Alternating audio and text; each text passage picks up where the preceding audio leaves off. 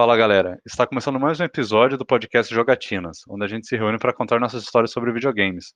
No episódio de hoje, a gente vai falar sobre os jogos indie versus os jogos AAA. Eu sou o Fernando Lorenzon e eu tenho aqui como convidados o Bal Metal. Opa, muito obrigado pelo convite. Espero que todos estejam bem, todos se divirtam com a nossa conversa aqui, que vai render muito assunto aí. Carmelo Zócoli. Olá, pessoal. Daniel Ventura. Fala galera, bom dia, boa tarde, boa noite. E o Leonardo Almeida. Fala pessoal, de volta depois de muito tempo.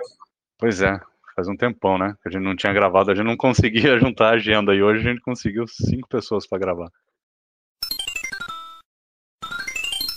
É, gente, então assim, ó, é, a ideia, né, que a gente vai falar aqui é sobre os jogos indie versus AAA. Né? Não precisa, a gente não precisa se apegar muito aos detalhes, né? O que, que é um indie, o que, que é Mas basicamente, para a gente fazer uma, uma distinção, né?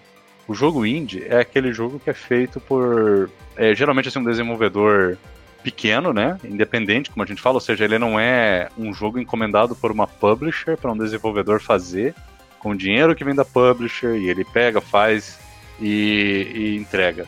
É um jogo que geralmente o próprio desenvolvedor, o criador do jogo, com recursos próprios, né, vai lá e faz aquele jogo. A publisher pode até existir, geralmente ela existe só para fazer esse intermediário nas lojas virtuais, né, no Steam ou na, na Xbox Live e tal. É, tem uma empresa que geralmente atua como publisher, mas eles não necessariamente financiaram o jogo, eles não encomendaram o jogo, né? Foi o produtor que fez por conta própria, muitas vezes com recursos próprios. Então essa é mais ou menos a ideia do indie, né? É uma coisa muito parecida com as músicas indie, filmes indie, né? É algo mais ou menos assim. E os AAA a gente tá, tá tratando aqui como jogos grandes de empresas já consagradas, que atuam como publishers também. Mas, óbvio, podem ser jogos menores, não tem problema. A Nintendo, né, se parar pra pensar, a gente pode chamar os jogos de AAA, mas o orçamento de um jogo da Nintendo, um Mario, eu vou chutar que é um décimo do orçamento de um jogo, de um Starfield, por exemplo. E a gente considera um AAA igual, né? Não é muito... Então é só para fazer essa diferença. É um jogo grande de estúdio consagrado versus um jogo pequeno de um desenvolvedor é, pequeno. E a gente vai falar aqui quais são os jogos preferidos, a gente vai tratar o que, vocês gostam de um de outro, o que, vocês já jogaram mais ou menos, dependendo da época, vai ser mais ou menos assim. Né? Não é um verso assim, qual é melhor, qual é pior, porque óbvio que depende, né, do jogo, da época. É, Leonardo, você ia fazer alguma observação? Pode falar. É, desculpa ter te cortado, mas é que tem situações que a gente vai ter um, uma empresa grande por trás publicando, mas você já especificou que que pode acontecer de uma publisher grande publicar, mas o jogo ter sido desenvolvido por um estúdio menor e não exatamente sob encomenda. Ela só fez aquele meio campo ali de, de cortar a burocracia. Isso mesmo, né? É, era bem isso. É, até porque precisa, né, por uma questão é, legal, né? Tem que ter às vezes uma empresa que publica, tem, tem umas questões, é exatamente isso. É, para falar dos jogos indie, eu só queria introduzir uma, falar uma coisa rápida, que é o seguinte, né? É, a gente fala aí dos jogos indie, eles começaram a fazer um certo sucesso, a gente começou a falar um pouco mais agora. É, nessas lojas, quando eu falo agora, né? Foi mais ou menos em 2005, 2006, 2007, quando começaram a aparecer esses videogames da sétima geração, né? Que começaram até as lojinhas é, virtuais e tal.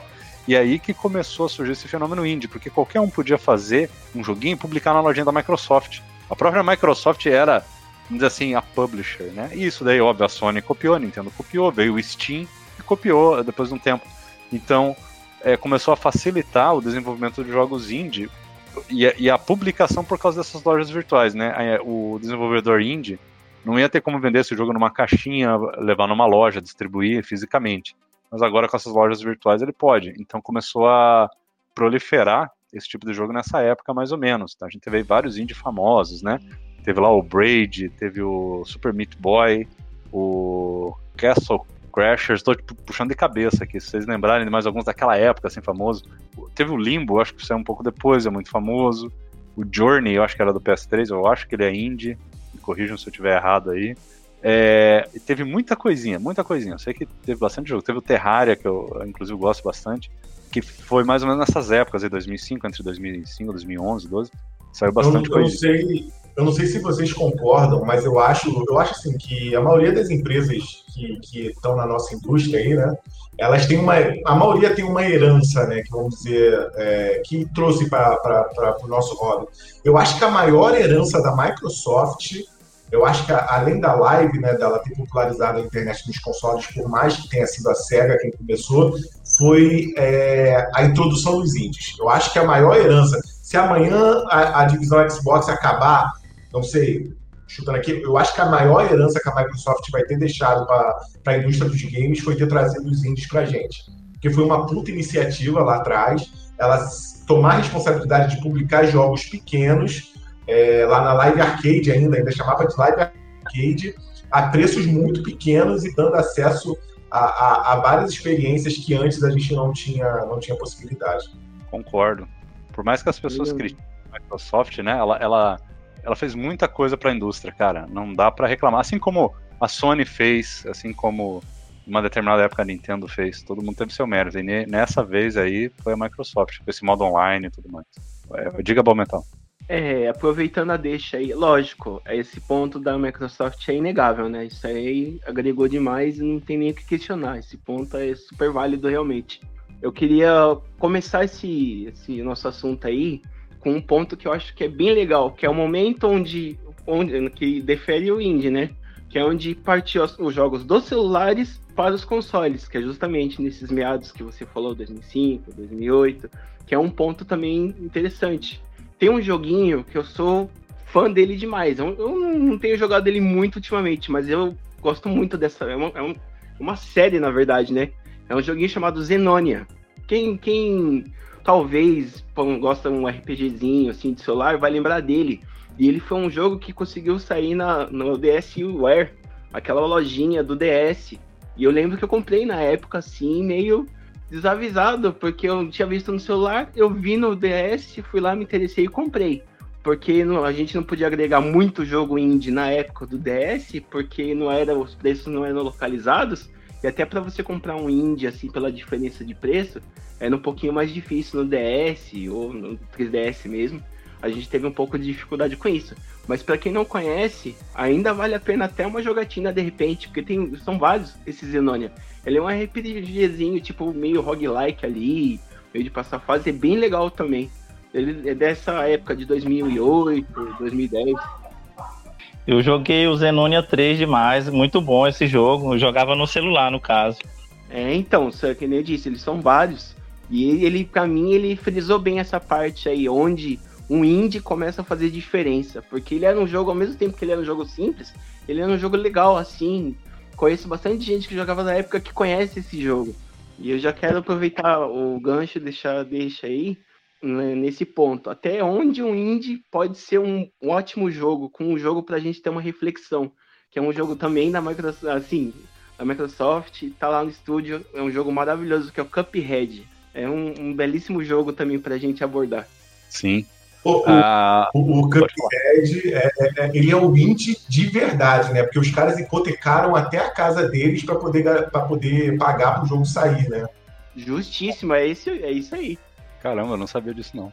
É, inclusive, e você vê, e indie não precisa ser jogo pequenininho, né? É, se parar pra pensar, se eu não me engano, o Elite Dangerous, que é um jogo que até o, eu sei que o Leonardo jogou um pouquinho, eu o Elite Dangerous é o jogo mais jogado que eu tenho no Steam. Eu tenho é, 500 horas nele. E ele, se eu é. não me engano, é considerado... Oi? Depois, depois, de muito tempo eu joguei hoje mais duas horinhas dele. É, ele é um jogo difícil, eu reconheço, assim. Ele não é nem jogo, cara, eu não sei nem se dá pra chamar de jogo. Ele é um simuladorzão, assim, tipo um Euro Truck Simulator. Sabe? Ele não tem fase, ele não passa, ele não tem campanha. Ele é bem aberto, é um MMO, assim, espacial. Mas ele é indie, cara. Por quê? Porque a empresa é. Pô, de forma independente pegou e fez. E é um baita de um jogo super tecnológico, avançado, assim, sabe? Então, para você ver, né? Então você pode ter um indie super pequenininho e um indie muito grande. Ah, é feito pela Frontier. E a Frontier fez até alguns jogos legais. Aí, é aí que tá. Menores que o Elite Dangerous, mas são jogos que não são considerados indie. Por quê? Porque foi vamos encomendado né, por outras empresas, tá, por, por publishers, que é um, inclusive jogos de, do Parque dos Dinossauros, que você tem que gerenciar o parque. Tipo aqueles jogos é, é, Tycoon, né, que você gerencia parque, mas é com os dinossauros. Eles fizeram vários desses jogos aí. Então, é, sobre os indie, né, a gente voltando aqui, é, eu queria até que vocês fossem falando quais jogos indie que vocês jogaram, que vocês lembram, assim, que vocês curtiram, um dos primeiros dessa época do Xbox aí. É, não precisa ser no Xbox, né? O que, vocês jogaram de jogos indie por primeiro que vocês lembram, que vocês curtiram, que começou a mudar a visão de vocês? Pô, esse jogo é legal, esse estilo de jogo indie é legal.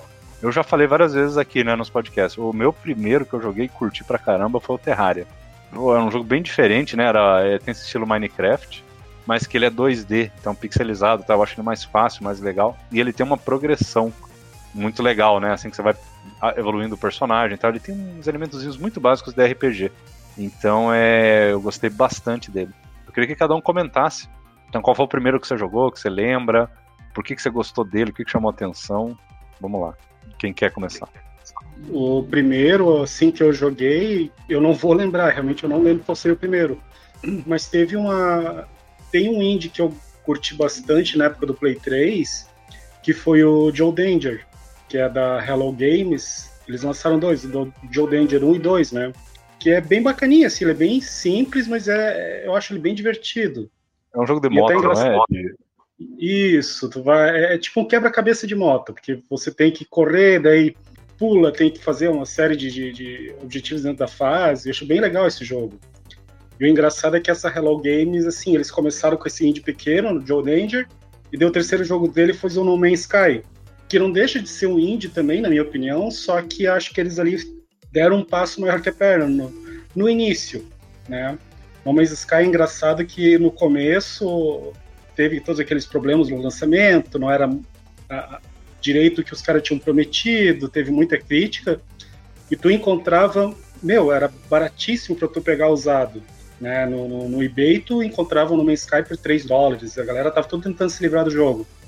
E hoje em dia não, hoje em dia tu não acha mais usado quase para comprar, e quando acha o pessoal cobra caro, porque eu, eu, eu acho legal isso, e, e assim, é, acho que diferencia a produtora indie do cara que realmente põe a, a, alma no jogo, que realmente quer fazer o jogo dar certo, de uma produtora grande. Porque ali os caras, eles.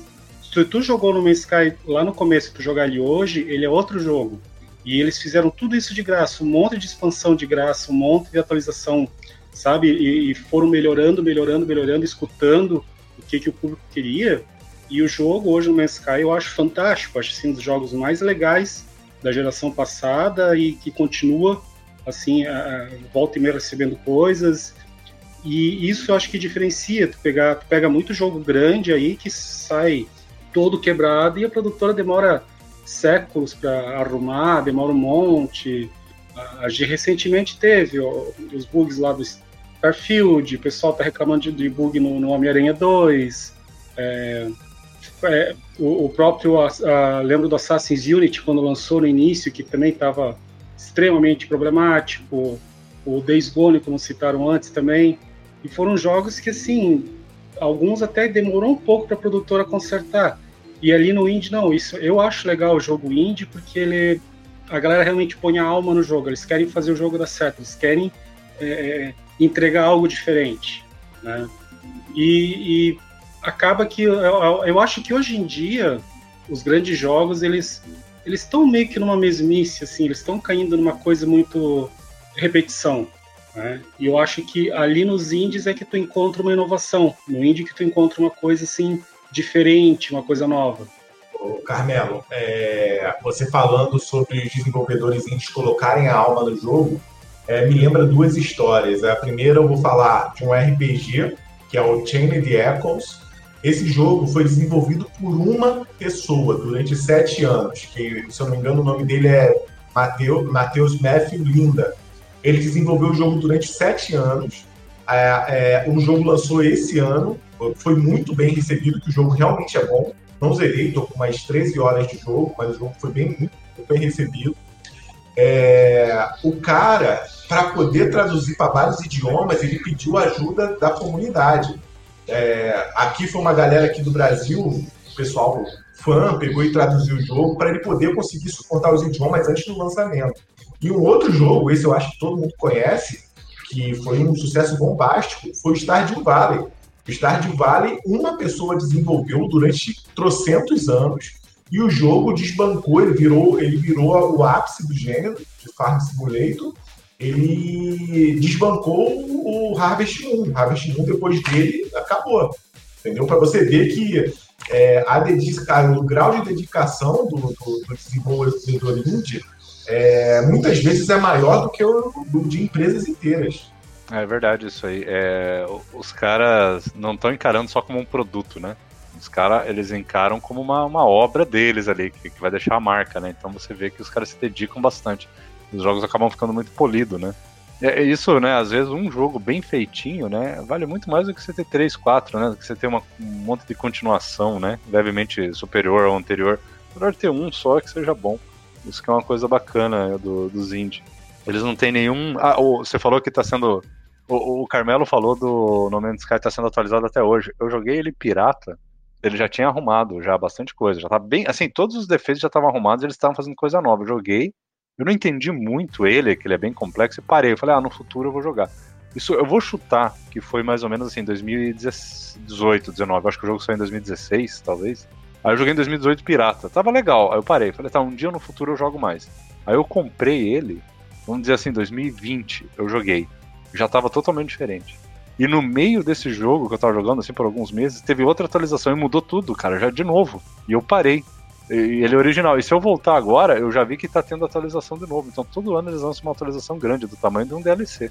O No Man's Sky não para, os caras estão. E, e, é tudo grátis. Não, a não ser que esse último seja cobrado, eu não tô sabendo. Mas ele não para de evoluir. Ô, Fernando, o No Man's Sky, é, eu lembro que na época que ele foi lançar, assim, eu sou um cara que se tem temática espacial, você já tem a minha atenção. Já chamou minha atenção. Então, na época do No Man's Sky, eu fiquei super hypado e tal. Quando lançou que veio aqueles reviews ruins, eu larguei de mão. Aí, um belo dia, um ano depois, é, o jogo estava em promoção na Americanas por 40 reais. Eu, cara, eu vou comprar, porque, né? Se for ruim, foi esse lixo todo, 40 reais pelo menos ele deve valer. Joguei 60 horas seguidas, assim, é, é, pouco tempo. Gostei bastante. Pô, cara, o jogo já se pagou. E o que, que aconteceu? Foi o que você falou que quando você jogou a primeira vez, é, você não estava entendendo. Conforme eles foram adicionando atualizações, o jogo foi se tornando cada vez mais complexo e eles não, não, não se atentaram de pegar o jogador pela mão e conduzir até um certo ponto, entendeu? Então, assim, a cada vez que passa, fica cada vez mais difícil, fica é necessário cada vez mais disposição para você sentar e entender o jogo, entendeu? Então, e sobre a última atualização, continua sendo gratuita. Saiu na semana antes de Starfield. Inclusive, foi para pegar um pouquinho da atenção do lançamento de Starfield. Ah, que legal. É, é, um jogo que eu tô. Como o Starfield, é, eu fui testar ele rodar aqui no meu computador, versão pirata, né? Eu sempre baixo pirata para testar. Se eu gosto do jogo, eu compro. Fiz isso com o No Man's Sky. E, cara, rodou muito mal. E mesmo que faça um milagre, melhorem a, o, o jogo não vai ficar bom o suficiente. Então isso aí talvez vai ficar só para a próxima upgrade de placa de vídeo. É, falando, eu queria que você continuasse. Então faltou aí, ó, o Daniel e o Bom Metal. Até você, Leonardo, se, se quiser falar mais, quais foram, qual foi o primeiro jogo indie que vocês jogaram que vocês se lembram, que marcou, assim, que vocês gostaram bastante, que daí fez vocês chamarem atenção, sabe, para esse estilo de jogo? Quem quer falar? Ah, vou, vou, vou puxar o gancho, então. Vou Vai falar lá. de um jogo. Eu falei do Zenonia, né? Que é um joguinho da, dos meados do celular aí que me cativa bastante. Mas tem um jogo em particular que nesse cenário indie, quando teve esse boom aí, é um jogo que eu tenho aqui, ele inclusive, e eu gosto demais desse jogo. é um jogo chamado Pier Solar. É um RPG que saiu pra Mega Drive, tem até a fita dele. Eu tenho essa fita aqui. Eu tenho essa fita e eu cheguei a comprar ele no Wii U também. Ele foi um projeto de anos também da galera, um projeto com uma turma pequena. Eu tive a oportunidade de bater um papo com essa galera lá na BGS uma vez. É, assim, os caras são gente fina. E o jogo é legal. Você fazer um revival, você lançar uma fita de um, de um projeto próprio num console antigo, eu acho que é uma coisa que não tem preço. A gente discute aí no grupo todo dia esse tipo de coisa. E o Pier Solar eu tenho, eu tenho a edição dele. Ele é, pra mim, ele é tão legal assim, que a versão que saiu dele, ele tem uma versão que tem um disco de Sega CD. E o Sega CD, você coloca o CD só para fazer o áudio melhorado da fita. Então olha até onde vai o experimento, a curiosidade dos caras em fazer um projeto diferente. Assim, a história é um, é um RPG legal também, vale a pena vocês conferirem. Mas para mim esse projeto é um, é um ali em 2010, se eu não me engano, ele saiu. Eu tive a oportunidade de pegar a fita. Comprei ele no Yu em 2015. Eu tenho ele no, no meu Yu, que recentemente aí acabou a eShop, mas eu tive, eu resgatei tudo que eu pude, tá no meu console guardadinho também. E quem, eu, eu recomendo muito esse jogo aí. Você quer falar outro, Leonardo? Enquanto isso? Então, é, teve. Eu não vou lembrar o primeiro, tá? Mas eu lembro que na época do PS3, a, eu assinava com um amigo, eu, a minha conta era da PSN era americana, que não existia ainda a PSN brasileira, e a gente dividiu uma assinatura da PSN europeia.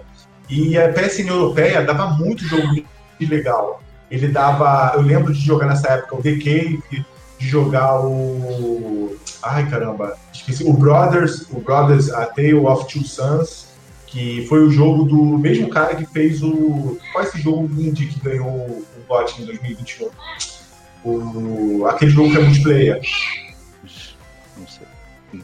It Take Two? Esse é o, foi o primeiro jogo do cara que fez o It Takes Two.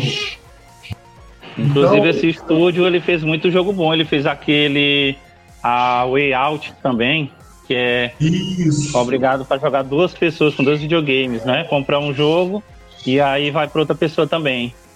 Cara, que jogos bons que esse estúdio faz, hein? E é indie. Não, e eu acho muito legal essa abordagem dele dos jogos serem sempre multiplayer obrigatório. Multiplayer não, co-op, né? É, não é o co é muito bom. É um nome é em inglês o, o nome do estúdio, não lembro não.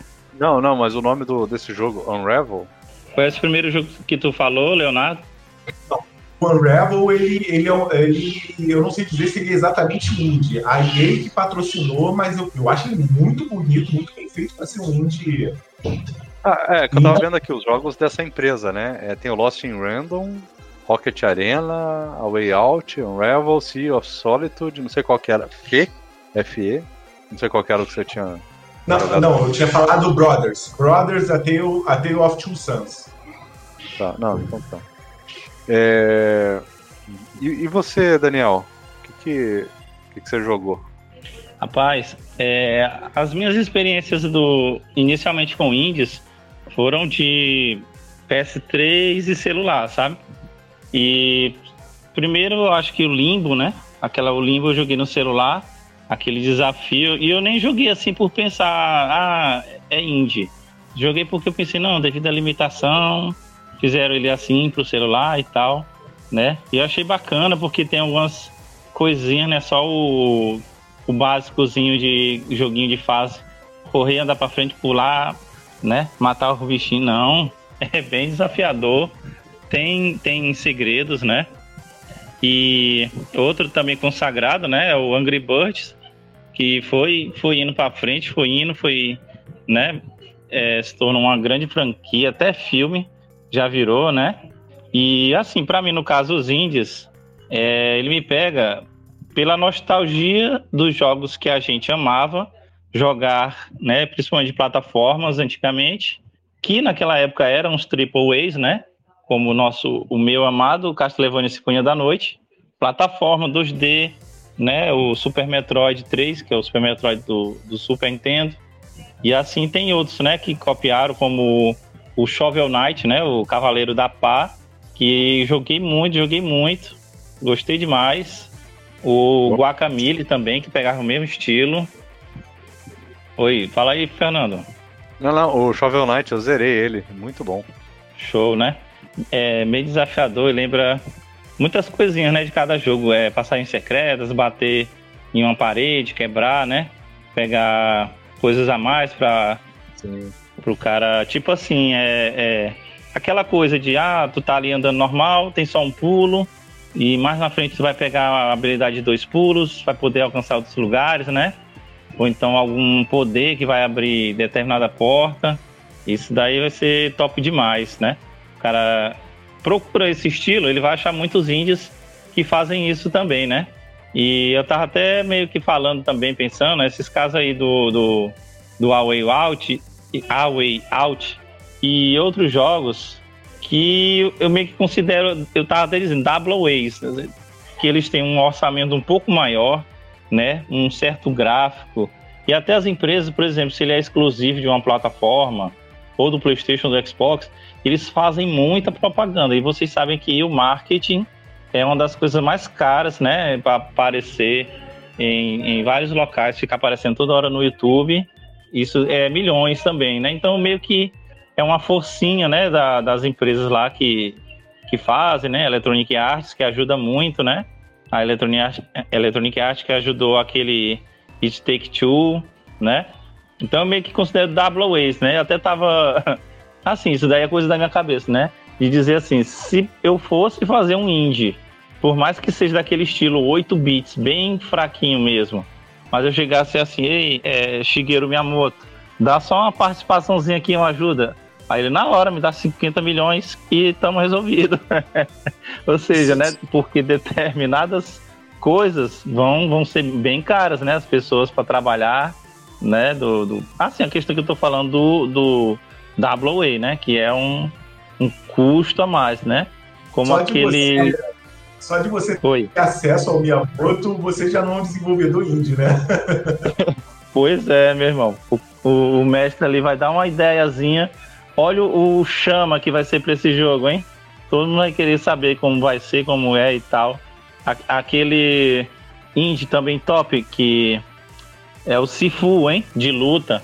Um jogo ali apareceu e tal, aquele estilo diferente, assim, a luta bacana, bem desenvolvida, né? Os movimentos, tu morrer, tu vai envelhecendo. Que, que coisa, assim, bem legal, né? O Bom Metal se divertiu bastante com ele também. É... Sifu foi um dos melhores jogos que eu joguei no ano passado. Cara, que jogo fantástico.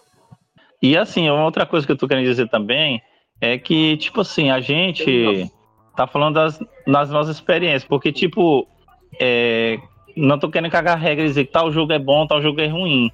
Porque até hoje de manhã a gente estava falando de, por exemplo, Catarine, aquele jogo lá, né? Ou é Catarina. Eu não gosto de jeito nenhum. Já o Léo gostou, o, o Dan Braveheart também gostou, né? Persona 5, gostei demais. Joguei mais de 100 horas desse jogo. Já, já o Léo não gostou. Então, o que é, é o que é bom para um pode não ser para outro. E simplesmente não é dizer que um tá certo e outro tá errado, né? Sim, aí voltando, né? As questões do, dos indies, aquele Orin em The Blind Blind Forest também, estilo Castlevania, Metroidvania, muito bom, muito divertido. Aí, meu irmão, eu, eu como é que se diz, eu me acabo com essa, essa nostalgia, né? Porque eu gosto muito desses jogos assim, do estilo antigo, desse estilo 2D. Tava até falando pro Fernando que eu tava voltando a jogar o Castlevania Circle of the Moon, que é do Game Boy Advance né? Por causa da, da, da alegria de querer jogar um jogo nesse estilo. Mas vem cá, o Wally, ele é indie, ele não é da Microsoft? Não, não é da Microsoft, não. não a Microsoft. Indie. A assim, Microsoft é, a, é a outra lá, a publicadora. Ele aparece lá no início. O estúdio que faz ele não é da Microsoft, entendeu? Tanto que ele saiu pro Switch, o, o Orin também. Jurava que era da Microsoft, sabia não. Assim, eu sabia que saiu do Switch, mas a, a, a como não, é, é, o 1 é exclusivo do Xbox, do 2 ela lançou no Switch, porque, sei lá, na época o Spencer falou que não viu o Switch com concorrente direto, eu achava que era da Microsoft. Pois não, não. E, e assim, tipo, tem o Hot, Hotline Miami, um jogo muito bom, também é um jogo indie, assim, meio com gráficos bem simples, é um jogo de tiro, né? E assim, eu acho bacana, é porque, tipo assim, o indie tem várias ideias, não é obrigatoriamente ser esse plataforma, como eu falei, né? O Hotline Miami é diferente, o Angry Bird é diferente.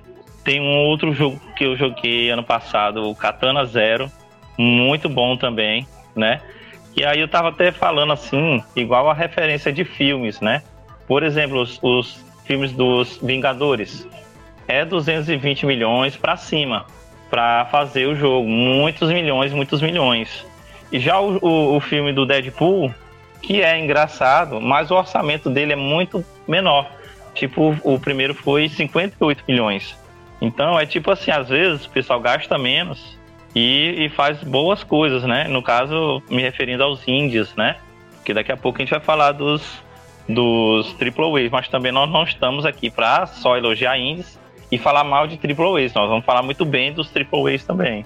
Tá, vamos, vamos até avançar isso. Então, assim, é, cada um falou mais ou menos os primeiros jogos e tal que vocês jogaram, o que, vocês curtem jogar, né? Uma coisa, eu, queria saber a opinião de vocês sobre o seguinte: vocês acham que a indústria evoluiu depois dos indie? Vocês acham que as empresas que lançam esses jogos grandes começaram a aprender alguma coisa? Tipo assim, deu para ver uma influência, alguma coisa? É, vocês podem falar, porque assim, a impressão que dá, né, é que uma impressão que eu tive é o seguinte, na época, assim, que eu tava, não é impressão, era uma observação mesmo. Na época que tava saindo esses jogos indie, talvez até um pouco antes ainda, nesses anos aí, entre 2005 e 2010, na época do PS3 e do Xbox 360. Era uma época que eu ainda lia a revista de games. Cara, eu não aguentava, eu não tinha nenhum videogame na época. Na verdade, eu tinha o PS2, pra você ter uma ideia, naquela época. Eu não tava nem com o PS3, mas eu jogava os jogos no PC. É, eu não aguentava ver jogo com a cor cinza ou a cor marrom. Lembra que tudo era uma cinza e marrom, né? O Gears of War, não sei o que, aqueles jogos de tiro em primeira pessoa. Porque daí eu acho que tinha uns shaders, né, nessas plataformas, aí nesses videogames mais novos e tal. Pessoal podia fazer essas cores. Aí todo jogo tinha essa coloração cinzenta, ou a coloração ou era meio preto e branco, era meio escuro. Tava tudo ficando marrom, ninguém aguentava mais. Fala, pô, mas põe uma cor aí, né, cara, sabe? Não precisa ser tudo cinza, porque tinha que, os jogos tinham que ser meio dark, meio assim, adulto. Tinha que ter esse clima de guerra. Cara, os jogos começaram a ficar tudo iguais. Tava enchendo o saco. Aí quando começa a vir os indie, esses joguinhos menores, a galera começa a ver, não, ó, dá pra ser colorido, dá para os jogos serem legais, e eu acho que as empresas começaram a perceber isso, sabe? Tanto é que, é, se você pegar, né, a própria a, a, Ubisoft, a Capcom começou a fazer os Mega Man no estilo antigo, você vê, ela voltou atrás, fez uns Mega Man, o, 8, o 9 e o 10, no estilo do Nintendinho, ela nunca faria, eu acho, se não fosse essa questão dos indie. É, a Nintendo voltou a fazer os New Super Mario Bros, né? Que é a visão lateral. Quer dizer, parece que as empresas aprenderam alguma coisa. Eu não sei, mas não sei se teve outros exemplos. O que, que vocês acham? Fernando, eu tenho um, um ponto legal para falar aqui agora, que é até onde o indie se mistura com o AAA e, e a mistura fica boa. E você vai surpreender com o que eu vou te falar agora. Você já ouviu, com certeza o povo conhece aí, The World Ends With You. Um jogo maravilhoso. Da Square, Esse jogo né? foi publicado, é, jogo numa empresa chamada Saturno. Foi publicado, foi um sucesso enorme. E hoje, o que, que a gente tem como referência? Se você tiver a oportunidade de pegar um 3DS e jogar o Kingdom Hearts, você vê os personagens do primeiro jogo junto com Kingdom Hearts. É, então, assim, até onde uma coisa se mistura com a outra? E a gente tá falando Kingdom Hearts, para quem não conhece a franquia, né? É um RPG maravilhoso, que é onde você tem os personagens, alguns personagens como de Final Fantasy, algumas referências da, da Square, junto a personagens da Disney. É uma referência enorme. E você pegar um ponto, vai, um pinguinho do indie lá e misturar com tudo isso, é até onde essa mistura pode dar certo.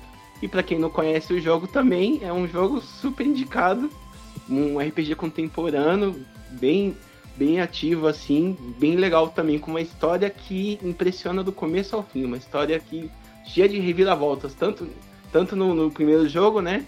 Que, né, que saiu para o DS, quanto no jogo que saiu para as plataformas atuais, que é o Neo, né, o The World Ends, que é uma continuação da história no caso. Mas alguém lembra de algum exemplo? É, até é, voltando, né? Teve é, algumas empresas que começaram a fazer jogos mais ou menos nesse estilo, né, voltando a falar sobre isso. Por exemplo, a, a Ubisoft, puxando de cabeça, fez aquele jogo Child of Light, que é um jogo com esse estilo um pouco mais simplificado, né? Teve o. A, a Capcom mesmo, acho que ela pagou, inclusive a empresa que fez foi a Inzile, que foi a empresa aí que fez a, o Wasteland, se não me engano, a Inzile, ou foi outra empresa, não lembro, fez aquele jogo do Bionic Commando, agora eu não vou saber se foram eles, o Bionic Commando Rearmed, que é um jogo 2D, visão lateral. Sabe, eles fizeram o jogo 3D grande lá, o Bionic Commando AAA, vamos dizer, e fizeram esse Rearmed. Cara, o Rearmed é um dos melhores jogos que eu joguei, assim, é super divertido, eu zerei ele. Então dá pra ver a galera voltando, né? Parece que as origens, querendo fazer alguma coisa assim. Muitas franquias tiveram esse tratamento. Eu acho bacana isso, né? pô, você não precisa. Os caras parecem que querem fazer assim, justificar fazer um jogo de 60 dólares. Não, faz um jogo de 20 dólares, mais simples, mais barato. E então, e, e, a própria Nintendo, né? É uma empresa que fica fazendo isso o tempo todo. Os jogos são sempre simples, né? Pequenos, não, não são super ambiciosos. O próprio fato do, da plataforma da Nintendo ser um hardware um pouco inferior aos demais, né? Então ela foca bastante na criatividade. Você não vê os jogos sendo super é, ambiciosos, né? Não, não, tem computação gráfica lá, cenas em computação gráfica, não sei o quê. Não, é tudo simplesinho, é tudo coisa é, feita com gráfico do jogo, não, não, tem dublagem, né? Os jogos da Nintendo raramente tem alguma voz. E, é, óbvio, não é, não é indie, mas é um estilo que lembra, né? Os antigos. E, e, aí vem uma opinião minha também. Os jogos antigos, você pega aí Super Nintendo, o Mega Drive, né? 16 bits, 8, 16, 32 bits. Eles tinham que de jogo indie, né? Eram jogos de nicho, jogos bem pequenos. Tinha que ter a publisher, porque tinha que ter mídia física, tem que ter a publisher. Mas eram estúdios pequenininhos fazendo jogos. Tinha muito joguinho de nicho, muito jogo simples. E o que eu gosto de ver nos indies aí é eles tentando resgatar esses gêneros antigos, né? E a gente pode até emendar nisso. É, se vocês quiserem comentar. As empresas aí fazendo os jogos AAA, eles ficam arriscando muito. É, né? aliás, eles não arriscam, eles ficam fazendo as mesmas coisas, né? Jogo de mundo aberto, tiro, é, cooperativo, tudo fica igual alguma coisa tem que ser cooperativa, alguma coisa tem que ter tiro. E é, a gente foi perdendo aqueles gêneros antigos. Não, Metroidvania estava parado, igual o Daniel falou, aí vem uma empresa e volta a fazer. Jogos, às vezes, corrida arcade, simplesinho, estava parado, vem outra empresa começa a fazer. Jogo de luta pixelizado, pixel art, outras empresas começam a fazer. Então a gente começa a ver o, o, os indies trazendo de volta, né? Ah, jogos espaciais.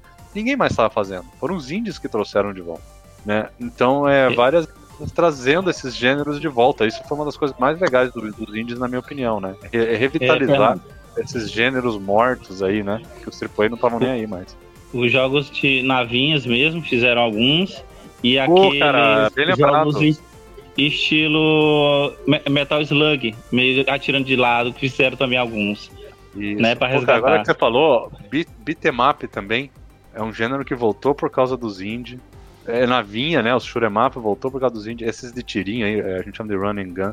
Também por causa dos indies, porque era um gênero que tava morto, cara. Ninguém mais ia fazer. Aí vieram vários indies aí começaram a fazer. Bem, bem lembrado mesmo, verdade. Ô, e, Fernando, concorda aí com o que você falou sobre, sobre os indies revitalizaram muita coisa. E digo mais, eu, eu concordo com você quando você diz que as empresas é, arriscam cada vez menos, enquanto que eu faria o seguinte, se eu fosse um diretor de uma empresa, uma Capcom, uma Konami.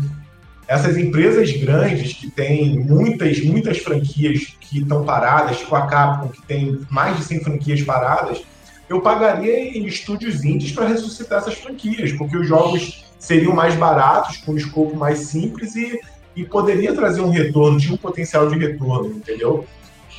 Meu sonho um dia é a produtora do Trine o desenvolvedor do Trine, melhor dizendo, fazia um Castlevania. O Trine, eu acho que nos jogos de visão lateral mais bonitos que tem, Play 3, Play 4, pô, é, é, eu acho lindo o jogo, joguei todos, adoro a franquia, é indie também, e eu penso, esses caras fazendo um Castlevania lateral, assim, meu, seria fantástico.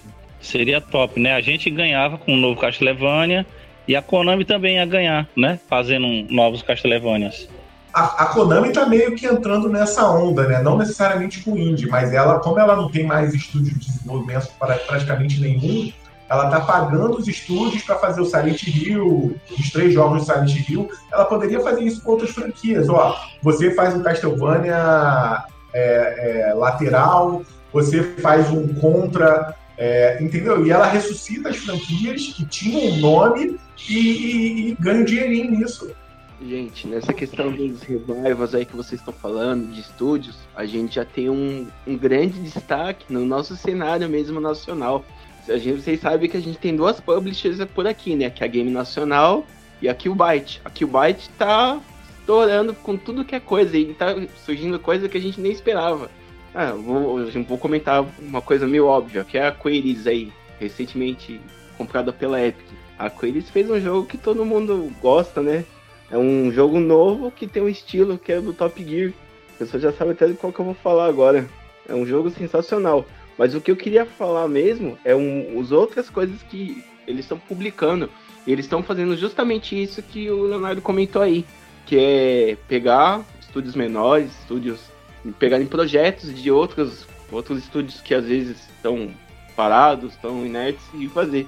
Tem um jogo que eu acho sensacional, que é o Vazara, que é um, justamente os shmups que a gente tanto ama aí, quem já tá na meia idade aí, gosta pra caramba, viver essa época, tá surgindo tudo que é coisa. E os caras estão fazendo os dois lados, que é trazer os antigos e ainda criar novos. Eu acho muito legal isso daí. Esse Vazada também é uma recomendação enorme. Era um jogo de fliperama de meados de 2000 e já tem uma versão nova junto. Você compra o pacote inteiro num preço razoável. Deve ter para todas as plataformas, depois eu preciso ver certinho. Mas é muito legal e é um jogo difícil, é, que é publicado pela Killbyte.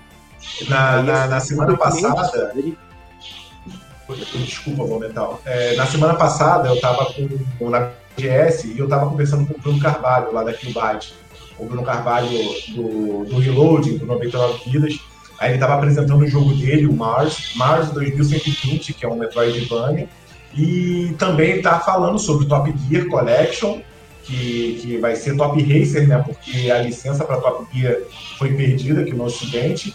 E eles lançaram o remaster do Bazar, que é o Bazar Collection, e lançaram também o Breakers Collection, que era um jogo de luta super obscuro. Tá, é, vocês falando aí do, do jogo. A Killbyte eu não sabia que ela era brasileira. É, é isso mesmo? Ela é uma empresa nacional que está publicando isso, isso. Nacional, ela entra em parceria com algumas empresas para poder licenciar ou fazer remaster. É, eu tava vendo aqui, eles estão eles pegando muitos jogos, é, como você falou aí, de Super Nintendo e tal, né? E republicando eles, né? Como se fosse provavelmente embalado num emuladorzinho, assim, né? Fazendo uma adaptação. É legal, cara, isso aí, esse projeto. E agora eu vi aqui o Mars é, 2120, que é estilo. É, e é deles mesmo, Developer Byte é, Super Metroid. Ah, então ele vai ser um Metroidvania. Cara, aí, pô, já vou pôr aqui na minha. Ele tá com Early Access. Já vou colocar na minha lista de desejos do Steam aqui, cara. Então tá, é, tem bastante projeto legal.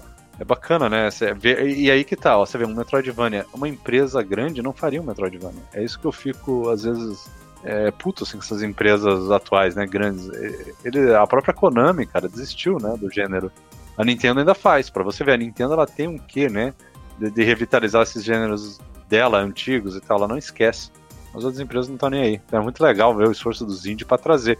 O Horizon Chase, que vocês falaram, aí o Bom Metal falou, é um dos meus jogos, assim, indie aí, que eu, eu não sei se dá pra considerar indie, né? O primeiro talvez foi um pouco indie.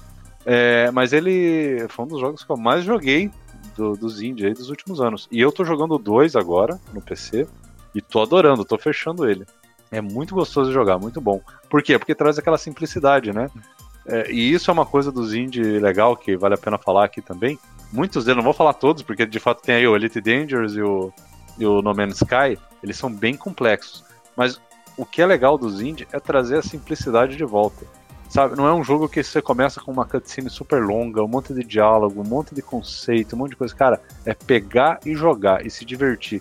Traz muito dessa alma, né? Desse espírito dos jogos arcade antigo, muita gente fazendo isso. Que se fosse um AAA não ia poder, né? Porque, ah, tem que ter diálogo, tem que ter não sei o que, tem um monte de exigência, tem que ter multiplayer, tem que ter um monte de coisa. E os indie não, vai lá e foca no, no gameplay. Então, é, boa parte deles eu me divirto aí e jogo. E, Fernando, queria falar só mais uma observação sobre os indies, é, que também tem uma parte muito ruim, né?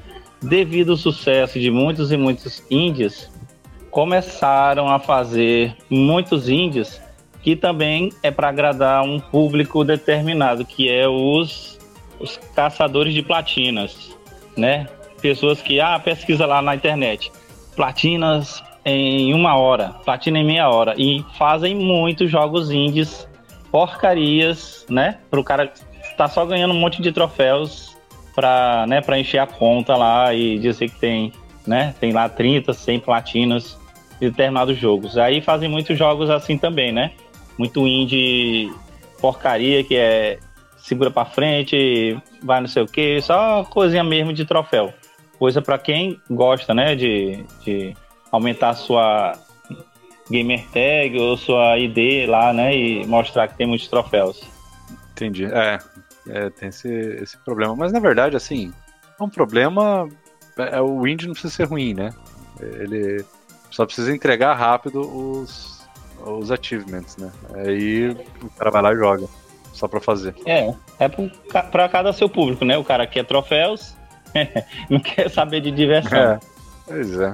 Ah, beleza. Agora, já que a gente tá falando, né, Indie versus AAA, eu, eu queria até que vocês comentassem, vocês hoje em dia estão jogando mais Indie ou jogando mais AAA, ou jogando o jogo retrô? É... E por quê? Eu queria que vocês me explicassem isso. E, e, se foi sempre assim, né? Você pode falar assim, ah, não, agora tá assim, mas cinco anos atrás era diferente, entendeu? Vocês podem comentar aí. Alguém quer falar? Senão eu falo. Fernando, eu tenho, eu tenho um ponto legal para defender aqui. A gente fala de pequenas, grandes produções, investimentos e tudo mais. Em todo o indie ele tem um mérito que é só dele, assim, de reviver um monte de coisa. Mas tem um em particular que já virou uma franquia. E esse a gente não pode falar que ele sempre é um revival, ele tá se renovando e leva multidões junto com ele. Esse é um grande jogo, que é o Final Fantasy VII. Não é todo mundo que gosta, mas hoje, quem joga o Final Fantasy. Tem gente que joga o Final Fantasy VII, que é a versão nova, que é o, o remake, e não tem noção do que foi ou não conhece o primeiro jogo. Para você ter uma ideia de como essa franquia mudou, se renovou. Eu mesmo costumo falar, de, de maneira lúdica, né? Que o Final Fantasy VII Remake não é um Final Fantasy. Mas assim, não deixa de ser um jogo muito bom. Ah, recentemente vocês viram também que eu adquiri o Crisis Core, que também já teve um meio que um remaster ali. Então, assim, ele é uma história que sempre tá tendo pontos, sempre tá se renovando, sempre tem estilos novos e vende, e leva muita gente. Os caras conseguiram fazer um, um jogo que teve um lançamento bom, que renovou o estilo, que foi o 7, nos polígonos, quando ele saiu, tá fazendo ele virar um grande jogo de novo, um, recontando a história, um, alterando, não dá para falar demais, senão estraga a surpresa do jogo, mas é muito legal. E tá, conseguiu dividir isso em episódios. Eu, eu tava vendo hoje, inclusive, assim, eu vou falar para você. O, esse Final Fantasy VII, hoje, ele é um jogo que vende o console. Eu, a que ponto chegou, né? Eu, que nem eu, eu, eu, comento com vocês aí. Eu sou um grande fã de Gran Turismo no geral, eu gosto muito. Mas Gran Turismo não conseguiu me trazer para a geração nova ainda. E o Final Fantasy VII provavelmente vai conseguir fazer essa façanha. Eu tava vendo hoje, por exemplo, quem fazer uma pré-order hoje do. que ele é exclusivo do Play 5 e vai ter aquele esquema lá de, de, de um tempo que você vai ficar nele, né? De venda. Ele hoje, quem fizer a pré-order, pega a primeira edição junto, pelo mesmo valor. Então o cara vai ter a pré-order do, do, do, Rebirth, que seria o segundo episódio, e leva todo o pacote junto do primeiro para quem comprar antecipado. Hoje em dia, não sei dizer se é uma ideia ótima, uma antecipação, mas eu garanto que isso ainda vai ajudar a vender mais o jogo em si. É, eu. A questão de, de jogo indie ou AAA, né? É, para comentar aqui, é, eu. Olha só que engraçado. Antes de, de sair, até essa época que eu falava, falei aí, 2010, eu jogava, né? Óbvio, alguns jogos no computador ou até no PlayStation 2, que eram jogos grandes, né? De estúdio. Eu jogava algumas coisas lá que eu gostava. Mas eu ia muito atrás de joguinho, assim, é, diferente. Jogo, muitas vezes indie, ou jogos menores. Por quê? Porque eu tava acostumado com aqueles gêneros antigos, né? Eu jogava muito em emulador, tava jogando muita coisa antiga. Então naquela época, 2010, você vê, eu, eu tava jogando aqueles jogos do Batman, tava jogando Fallout 3 na época, Fallout New Vegas tinha acabado de sair.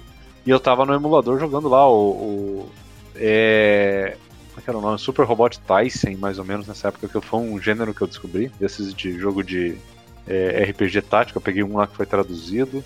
Eu tava jogando é, jogo de New Gel, muita coisa assim eu tava descobrindo, jogando, muita coisa de luta antiga. Então eu sempre tive essa vontade de jogar coisa antiga. Que, que não saía, né? E quando eu comecei a ver jogos indie fazendo isso, né? Trazendo esses gêneros, aí começou a me animar é, ir atrás e começar até a comprar, porque muitos desses jogos aí que eu tava falando, é, que eu tava jogando, eu jogava pirata, eu nem ia atrás de comprar porque eu não tinha nem vontade, assim, eu comprava um ou outro da Blizzard, tipo o Diablo 1, o Diablo 2, eu cheguei a comprar o original, o StarCraft 1, o StarCraft 2 eu comprei o original, é, mas chegou uma hora assim que não tinha mais nada que me chamava atenção, tava tudo igual, sabe, aqueles jogos de sempre, né, os Call of Duty, o Battlefield, tava chato o mercado, E daí começa a sair esses índios, eu começo a ir atrás e me informar. Até quando eu descubro daí o Steam, começo a ver muita coisa legal saindo no Steam, né? E, e comprar também. Muita coisa legal eu joguei, que, que você nunca ouviria falar, assim, de, de estúdios pequenos. Só que daí, como eu falei, parece que começou a ter uma guinada, né? Ter jogos legais que eu comecei a curtir e comecei aos pouquinhos a, a voltar a comprar os AAA. Então a, a, franquia Far Cry, a franquia do Batman, eu, eu comprei todos eles e, e, fui jogando conforme ia saindo. O Fallout acabei comprando, o Skyrim acabei comprando, muitos desses jogos de mundo aberto, né? Que é um gênero que eu comecei a gostar. E conforme foi saindo uns Metroidvania, umas coisinhas no Steam, assim, joguinho de plataforma, eu fui comprando e jogando também. Então eu ficava intercalando, né? E hoje é bem misturado, assim. Eu jogo coisa AAA, jogo jogo hum, é, é, indie, simplesinho, jogo no emulador coisa velha, é, jogo coisa nova. Tá bem misturado, assim. Hoje eu jogo um pouco de tudo. Mas por quê? Porque os AAA parece que passou daquela época maligna deles, né? A época é, sombria. Que inclusive, até vamos falar que nessa mesma época que estava saindo os indie, foi a época que os jogos começaram a fazer os DLCs. Pelo mesmo motivo, né? Tinha lojinha virtual, então eles podiam fazer DLC. Foi aquela época que a Bethesda fez o Oblivion e fez, sabe, DLC de armadura de cavalo, DLC de é, um monte de besterol, assim, espada e, e, e coisas diferentes. E não era expansões, era só besteira, só item cosmético que você tinha que pagar 5 dólares para ter. Era a época que o pessoal estava experimentando, então tinha muita bobagem, muita bobagem de DLC. E, e a gente via assim que estava degradando a qualidade. Os jogos não tinham qualidade, era só porcaria, só lançavam porcaria. E, e os indies começaram a trazer esse, essa renovação, né? E hoje você vê que as empresas estão bem melhor. É muito raro ter jogo com problema. Até o Cyberpunk, que saiu com muito problema, hoje está super redondinho. Inclusive é até engraçado. Eu estava vendo esses dias o pessoal comparando o Cyberpunk com o Starfield para mostrar como que o Starfield é, tava com alguns problemas, que é besteira, só uns probleminhas lá que o pessoal tava mostrando que não tinha nada a ver, não é nem bug. E usando como referência de qualidade o Cyberpunk, quer dizer, o Cyberpunk saiu de um jogo completamente bugado para um jogo que hoje é referência de qualidade. Assim, o pessoal falando, olha só como a água aqui, ó, a física da água, o reflexo aqui, ó, da, do prédio e tal, é muito bem feito e aqui no Starfield não é, mas é porque são engines diferentes, jogos diferentes, né? Mas o, o Cyberpunk virou hoje um exemplo de bom jogo. É curioso, né? O Starfield é um, um jogo que ainda tá, tá tendo que melhorar muito. Mas ele, assim, o Starfield já saiu praticamente sem bugs que quebram o jogo. Saiu bem redondinho. Tanto é que até agora teve dois ou três updates só. Faz mais de um mês que o jogo foi lançado. E os updates são todos hotfix muito pequenininhos. Não é aquela coisa assim desesperadora que os caras estão correndo atrás para resolver, não. Tudo coisa bem pontual. O jogo saiu bem redondinho. Finalmente, né? Então é. Hoje eu jogo misturado. Então, assim, tem uma época que eu recapitulando, né? Joguei mais indie, aí voltei a jogar o, os AAA e hoje tá, tá meio misturado. E vocês, como é que tá a experiência de vocês? É, Fernando, assim, deixando a deixa também aqui. É, você sabe que eu também invisto bastante em jogo indie, sempre que eu posso também. Eu falo que é a jogatina do fim de semana. Você vai ver um joguinho, um precinho, uma premissa legal, um jogo baratinho. Você vai lá, pega para jogar, joga uma semaninha, também valeu a pena, valeu o investimento. Mas assim, é, até onde eu falo que até onde as, as, coisas se misturam, as, as coisas que dão certo, até onde estúdios pode levar, elevar uma experiência, para mim é um jogo chamado Mario Rabbids, que é um jogo tático, um RPG tático também, que é muito legal, é muito engraçado. Quem não gosta daqueles coelhinhos encapetado, né? Só faz bagunça. E, a, e o casamento foi um casamento perfeito. E assim, lógico que é um projeto supervisionado pela Nintendo, né? Mas é um jogo feito pela Ubisoft. Meu, que jogo! Tem, inclusive saiu o segundo recentemente agora. Que é outra indicação também que quem não conhece, curte um joguinho tático aí e tá afim de dar umas boas risadas, pode pegar que é show de bola também.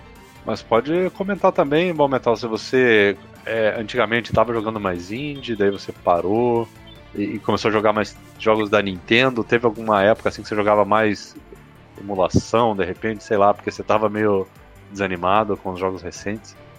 Então, na verdade, não vou dizer nem que eu, a questão de desânimo, assim, né? Eu vou dizer que é mais a questão de momento, fase e financeira, né?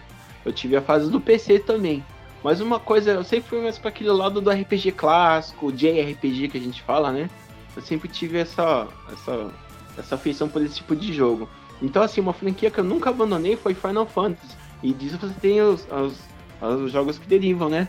Então, assim, Final Fantasy hoje, praticamente, se a gente for ignorar o 7 aí, virou um multiplataforma. Então você pode estar jogando em todo lugar. E eu já comentei uma vez que um sonho que eu tinha de, de, de moleque mesmo era estar jogando esses jogos no, no, na mão portátil de maneira oficial, né? Sem uma emulação. E hoje eu tenho isso com o Nintendo Switch. Mas assim, ao mesmo tempo, eu, com o Switch, com o Wii U também, a diferença que eu comentei. Eu, eu vi bastante coisa do indie no 3DS, no, no Wii U. A diferença era a questão de preço, né? Por causa da, do direcionamento da loja, que não tinha nacional, era muito mais difícil de você comprar. Então, assim, era um pouco mais puxado, mas tinha, tinha jogos muito legais. Tem um jogo que eu gosto muito, que aí chama Citizens of Earth. E saiu a versão nova agora desse jogo. E esse jogo é um jogo publicado pela SEGA também. É um RPG que parece Earthbound. E eu tenho. Eu acho ele legal também. Mas assim, ao mesmo tempo que eu, eu caminho com, com os triple A's na medida do possível, eu também caminho com indie. Eu acho que todo caminho é válido, toda experiência é boa. Né? Nessa parte aí, eu sempre, eu, eu sempre gosto da novidade também. E todos os dois me oferecem coisas boas e coisas ruins também. É, e, e entra de novo naquele argumento. Até onde um indie pode se comportar igual um AAA? Minha, experi ó, minha experiência definitiva no ano, nesse ano que passou foi o Stray. O Stray, o joguinho do gatinho lá, famoso. Eu, eu tive experiência, tive a oportunidade de colocar ele uns 15 dias na frente da, da disposição na loja para deixar para a turma ver. Chegava a criançada assim, pegava gente que não tinha contato com videogame e tal deixei lá montado, tipo, a gente deixou uma um computador montado, todo mundo chegava na semana de lançamento, todo mundo queria jogar, nem que fosse só para conhecer, todo mundo ficava fascinado. E, meu, é, assim, ao meu ver, essa experiência para mim foi gratificante, que é você ver até onde vai um conceito que é, o jogo é um jogo realmente é um jogo simples, né? Mas até onde ele consegue alcançar sendo um jogo simples premissa de, qual a premissa de você andar com um gato, cair no lugar e ver o que, que tá ocorrendo, né? O que, que se passa por aquele momento. Aí conforme você vai jogando, você vai entendendo, assim, o que, que são aqueles robôs e tudo mais. Mas assim, até onde isso fascina as pessoas. As pessoas às vezes que nem tem contato com videogame. Olha que coisa legal essa experiência. E você, Daniel? Quer comentar alguma coisa? Você tá jogando mais indie, mais AAA, voltando ao passado? Como é que é? É, Assim, algumas partes aí, para mim, tá igual o Ball Metal, né? Porque nas partes do AAA, né, eu sempre fui fã dos Final Fantasy, né? Hoje, se você vê os Final Fantasy mais antigos, né? O 3, o 4, o 5, o 6, naquele estilo antigo, você não já considera como indie, né? Mas é, eles eram triple A's, né? Na sua época ali do Super Nintendo, né? Ali com seus orçamentos na época, né? Seus sei lá, 10 milhões, 20 milhões, era o máximo, né, que eram gastos, mas também era a tecnologia máxima, né, que era usada naqueles jogos, né, porque ali no, no, no AAA, o que que é? AAA é sinônimo de jogo com orçamento alto e profissionais mesmo, é, é, feras em cada um em suas áreas, né, por exemplo, o, o compositor, né, das músicas, o cara da, da história, que vai fazer a história narrativa, né? O cara dos gráficos. Então é tudo ali no máximo, né? Tanto que acho que um, um problema para o AAA é porque ele é, vai ser muito visado, de ser criticado, né? De ter algumas coisas aqui e ali. Então ele tem que ser, né? Bem, bem caprichado mesmo. Porque qualquer coisa já vão dizer, olha, esse aqui tá mal feito e tal. Não é uma coisa de AAA, tá custando, né? 300 com 350 cons, então tem uma exigência maior, né, hoje em dia para os jogos AAAs, né? Mas os AAAs, é, é, da mesma forma aí como eu falei, dos indies que procuram ser os jogos que são estilo Castlevania. Ah, eu esqueci de dizer, só falando essa pequena parte aqui dos indies, por também ser muito fã de Mega Man, aí os indies me fez eu procurar jogos indies parecidos com eles, né? Encontrei um, um, jogo chamado Metalga e um outro que, olha só a referência, que nome top que os caras fizeram pro jogo. 2000 XX, que é no estilo de Mega Man, né? Que tem sempre aqueles anos lá, né? Mega Man no ano 2000 XX aconteceu tal. E aí ele já tá lançando até outro que é 3000 XX. Então, meu irmão, aí o, o cabo que é fã de Mega Man vai atrás e vai com alegria comprar esses jogos, né? Sim, aí voltando, né? Então, nos AAAs, jogos aí que, que a gente usou como os Final Fantasy, Final Fantasy X, um dos meus favoritos, Final Fantasy 12, né? Final Fantasy 15 também eu joguei. O 13 eu não gostei tanto, mas o 15 eu comprei. Comprei a versão com todas as DLCs. Gostei, mas, né, não é aquele mesmo estilo antigo, né, do Final Fantasy. Mas é um ótimo jogo, uns gráficos bem caprichados e tal. Uma ótima história, né? O 16 eu não joguei, mas eu tenho minhas críticas também, né? Mas vamos deixar isso lá, negócio de crítica, né? Então, aí nos Triple A's, eu já, já tô rodando para uma área mais específica de, de, de nicho, né? RPGs de turnos eu gosto. Pode vir Persona 5, Persona 6, vir outros aí que tô querendo todo. É o Octopath Traveler, é um meio que um indie, né, da, da Square, muito bom. Mas o nicho que eu tô querendo dizer que, a, que eu tô procurando e sempre procuro é o Souls Likes, e gosto muito, né? Os, os sempre ando procurando. Os, os dois que foram lançados esse ano, gostei muito, foi o o, o Long, Fallen Dynasty e o Lies of P, né? Inclusive o Lies of P eu já zerei duas vezes para pegar outros troféus e continuar jogando, né? E aí, ou seja, vai é uns triple A's que eu vou gostar mais do que outras pessoas. O Mortal Shell também gostei muito, né? O é, Bloodborne no estilo lá pro PS4, exclusivo, muito top, né? Elder Ring e assim, cara, é, é, é um jogo nichado, mas é, o, é o que eu tô curtindo no momento. Lançar mais Souls-like, eu vou estar tá pegando, entendeu? Vou estar tá procurando jogar todos. O Lord of Fallen aí tá sendo um jogo bem é, é, bacana também, elogiado, que tem uma, uma jogabilidade tipo como se fosse dois mundos. O cara vai lá, tipo um, um mundo lá da morte e tal, com algumas coisas, o cara pega alguns quebra-cabeça, algumas coisas que o cara só pode ver em determinado mundo. E o um que foi lançado no início do ano, algumas pessoas se divertiram muito, porque às vezes o pessoal é, é, só coloca Soslac é muito difícil. Ah, Soslac tu morre muito, Soslac é, é, é pra doido. Mas nem tanto. O Remnant 2, que o primeiro foi Remnant from the Ashes, né? E o Remnant 2 tem muita gente que tá gostando, se divertindo.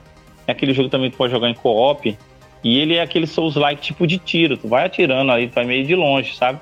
Não é aquela coisa só de porrada ali de perto. E muita gente já tá dizendo que esse é o, é o meu GOT, né? O melhor do jogo, melhor jogo do ano para mim, né? E assim vai, né? Cada um vai com suas coisas. É...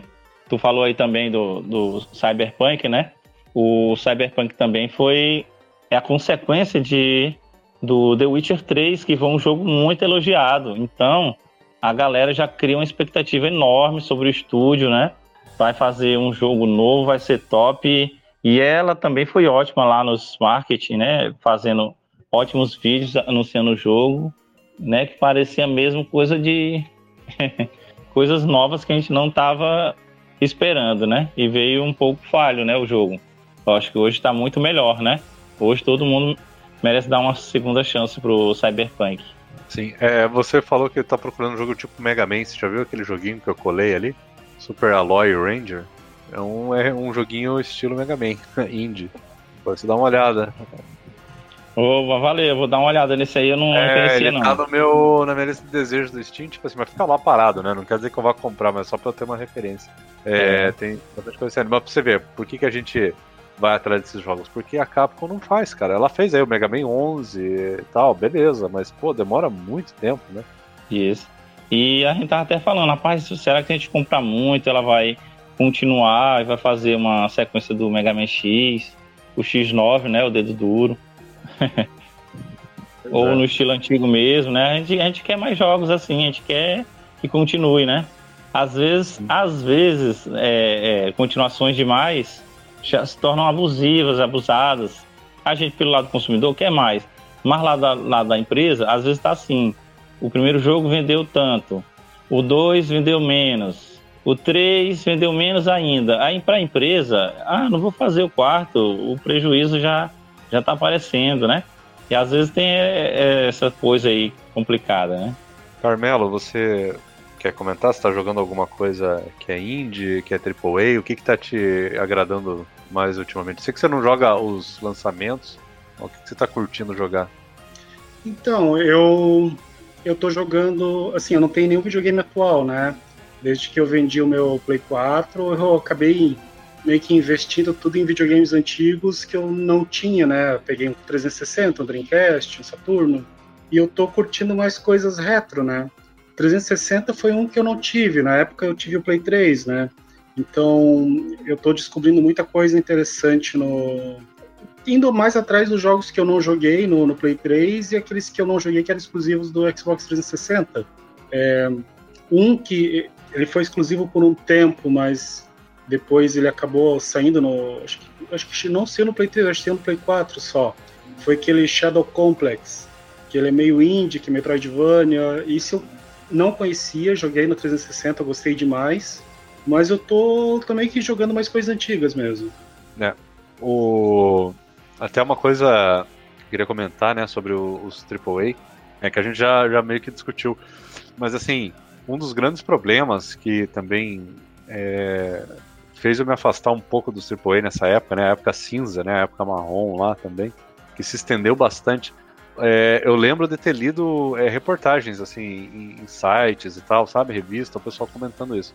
O, o AAA, esses jogos muito grandes, eles precisam ser, é, vamos dizer assim, como eles são muito caros, porque tem um investimento muito alto, porque as empresas elas querem ser muito acionistas, então, então tem muita interferência, né, de acionista, de de diretor de empresa, de, de, tal, em cima do produtor executivo, em cima dos desenvolvedores.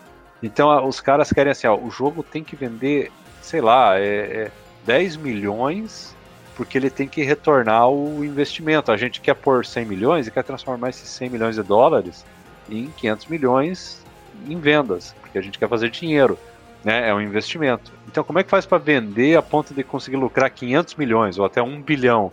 Ah, tem que vender, sei lá, vamos dizer, 10 milhões de cópias, não sei, tem que fazer a conta que isso daria, né? É, tá, até daria, né? É, vezes 50 dólares, daí dá 500 milhões. Então, digamos que vai tudo para a empresa. Aí os caras, tá, como é que faz para vender 10 milhões de cópias?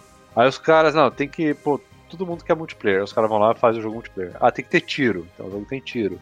Tem que ter protagonista é, feminina gostosa e um homem forte lá, sei lá, os caras vão lá e fazem. Ah, tem que ter temática sei lá, faroeste ou espacial, os caras fazem no jogo. Ah, tem que ter agora muito marketing. Os caras vão lá fazer o marketing. Ah, tem que lançar um livro, aí faz o livro.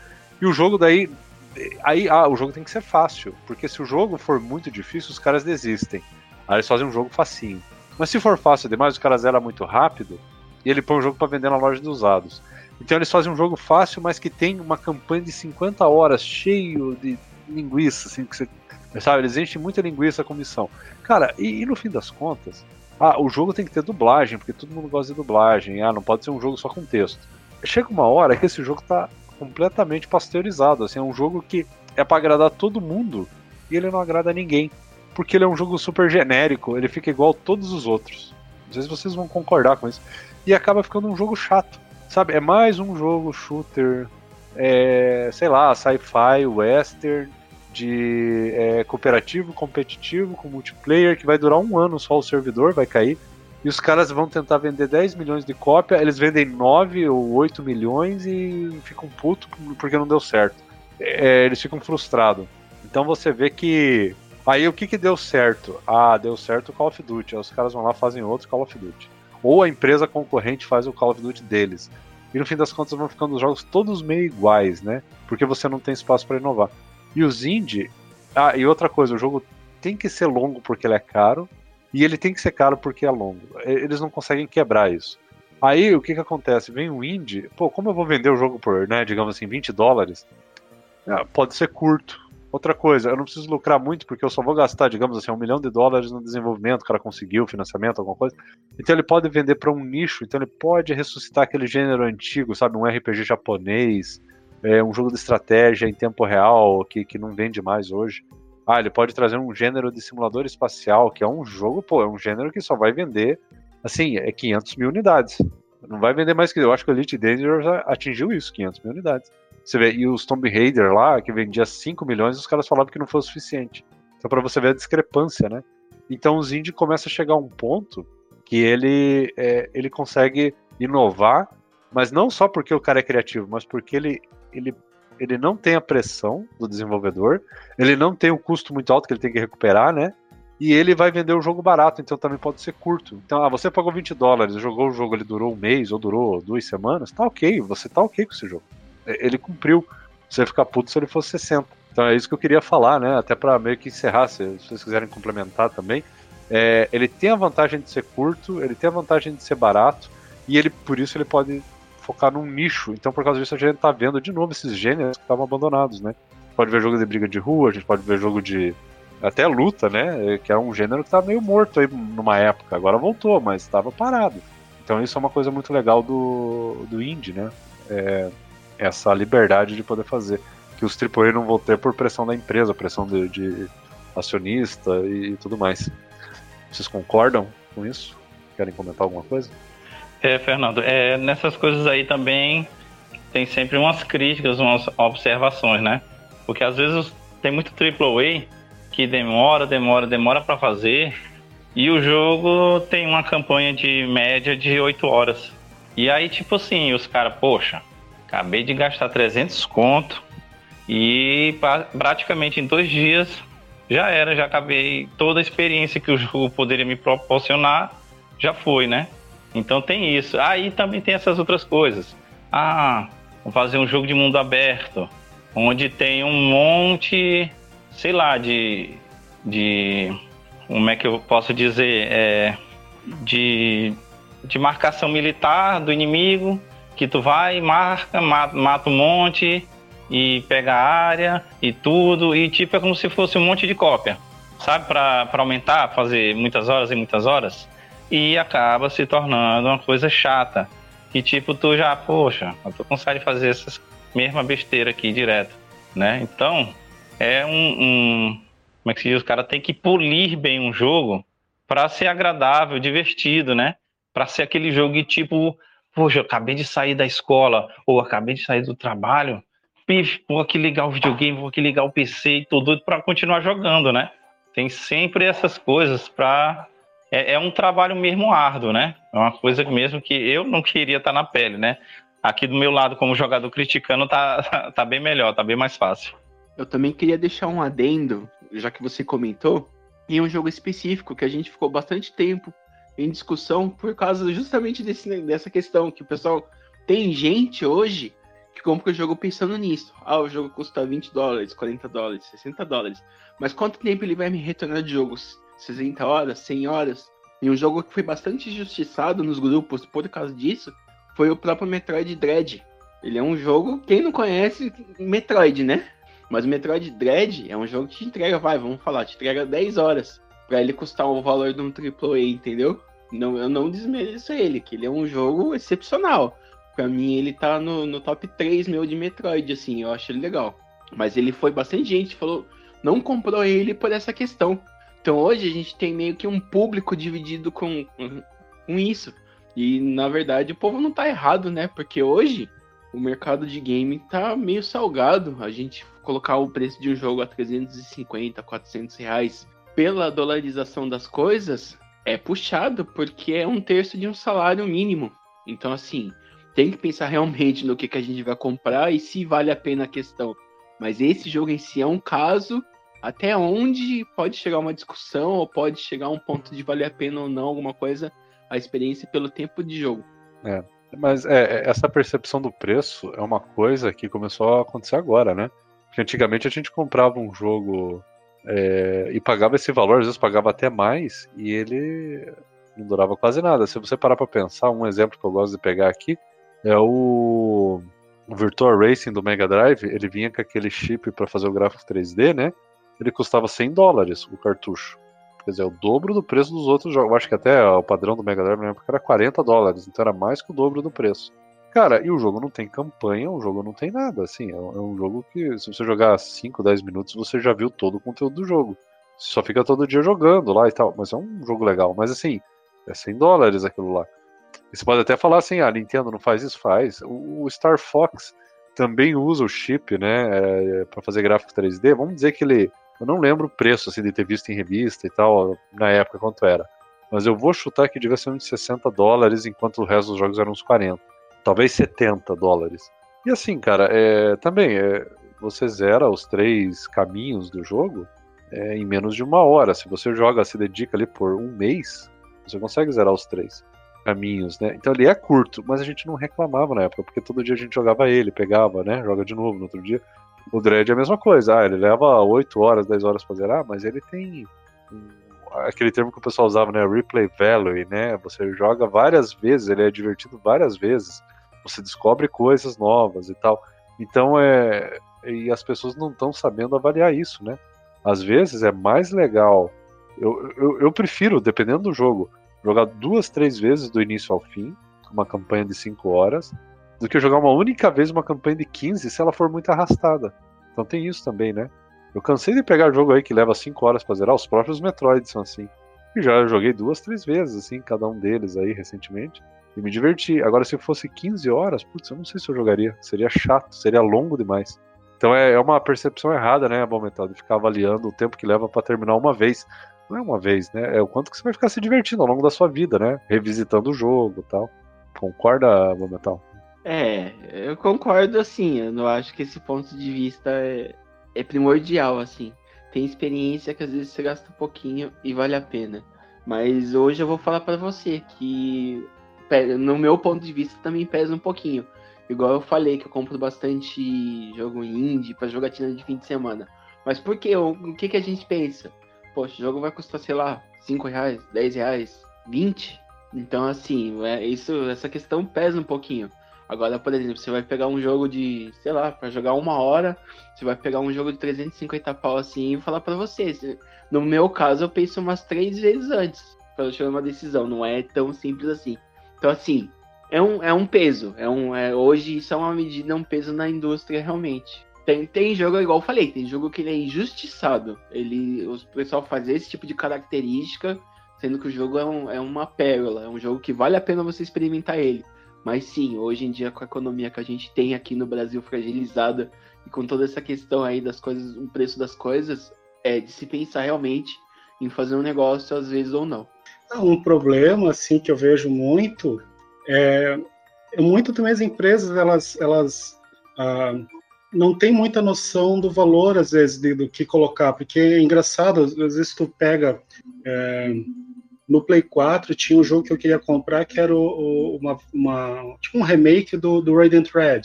Só que era 50 dólares, só que o jogo era extremamente simples. Era um, um jogo de nave bem simples, bacana, mas na boa, não valia 50 dólares. Então por que não lança esse jogo, a, a, sabe, faz uma precificação diferente, bota ele a 30, 20, sei lá, tem muita empresa que lança jogo é, é, mais simples por preço cheio, por um preço é, extremamente elevado, isso é foda. Então é, é engraçado às vezes também, é, puxando essa questão dos indies, eu acho muito bacana a ideia do como plataformas que nem o, o Kickstarter e outras deram fôlego para os indies que começou a surgir, ah, o cara não tem, nenhuma produtora grande está interessada em lançar esse jogo, e daí os caras partem para um financiamento coletivo. E muitas vezes é até bacana, eu já participei de alguns financiamentos coletivos, mas mais de, de jogo de tabuleiro, né? Eu peguei uma vez só um jogo de. É, na verdade, era uma versão mobile de um jogo de tabuleiro que eu participei, peguei uma chave dele, e muitas vezes é, é, é bom porque eles acabam sendo até mais em conta do que você comprar o produto final. E muita coisa bacana acabou surgindo de, de financiamento coletivo, Bloodstained, para mim foi um dos jogos mais legais da geração passada. Gostei muito de jogar Bloodstained. Também saiu muita tranqueira, né? O Might Number 9 é um. Eu estava muito ansioso para jogar. Quando comprei e joguei, vi que eu joguei dinheiro fora. Achei o jogo muito chato, muito ruim. E... Mas é interessante isso, da gente falar essa questão do, do, do, da valorização do nosso dinheiro e da, dessa questão do, do, você pegar um jogo e pagar por ele, ah, um, sei lá, vou pagar 60 dólares num é, lá, um jogo um jogo que saiu todo quebrado, sei lá, o, não me vem nenhum na cabeça agora. ou eu vou pagar 60, 70 dólares no Mario Wonder, eu vou me divertir horrores, sabe? Então tem essa questão, acho bastante do, do, do quanto vale o nosso tempo. Não, concordo. E o, os jogos da Nintendo, tá todo mundo reclamando do preço, né? Fazendo essa comparação meio boba. Eu, é que aqui no Brasil o preço é zoado porque ele não reflete o, o preço, é, vamos dizer, dos outros jogos. Ele, ele, é desproporcional da Nintendo. Então eu prefiro ver em dólares mesmo. Eu tô me imaginando como um americano, um europeu, né? É, muita gente pensa, não vale a pena pagar 60 ou 70 dólares num jogo do Switch, porque ah, é uma plataforma inferior, é um jogo mais antigo. Mas assim, é, Antigo que eu digo não, é, é um jogo mais. estilo mais retrô, vamos dizer, né? Não é um jogo assim, mundo aberto, de, com um milhão de expansões e tal, como são jogos modernos. 60 dólares num joguinho que é visão lateral, parece um cartoon, uma coisa assim simples, é fácil de fazer. Eu já vi muita gente falando isso. Ah, é, vou pagar é... 60 dólares num GTA, num Call of Duty, não num Mario. Só que na boa, eu me divirto muito mais com o Mario do que com o Call of Duty atual. É esse que é o ponto. É, a, a pessoa não, não tem que pensar dessa forma, né? Porque e, é complicado. E eu entendo o cara que pensa assim. Se o cara só tem dinheiro para comprar, vamos dizer assim, o orçamento dele, um jogo a cada dois meses, tá? Ele quer que o, o jogo dure bastante. Ok. Mas, cara, você compra um jogo desse da Nintendo, você tá comprando um jogo que é completinho, que é um jogo fechado, é um jogo que é, vai te proporcionar diversão, ele, ele vai ter um monte de coisa, não vai, é, raramente vai ter bug, né? Então é. E ainda assim, ele dura bastante. A campanha vai levar, sei lá, é, você fechar com um Mario aí completo, deve levar umas 20, 30 horas. Assim. Não é? Não deve ser coisa curta. Né? O, o, GTA pode demorar mais, mas quem é que zera tudo? Aí você vai ver as estatísticas, né? Ah, 5, 10% das pessoas fecham tudo. A maioria faz a campanha de 20 horas. Então dá na mesma também.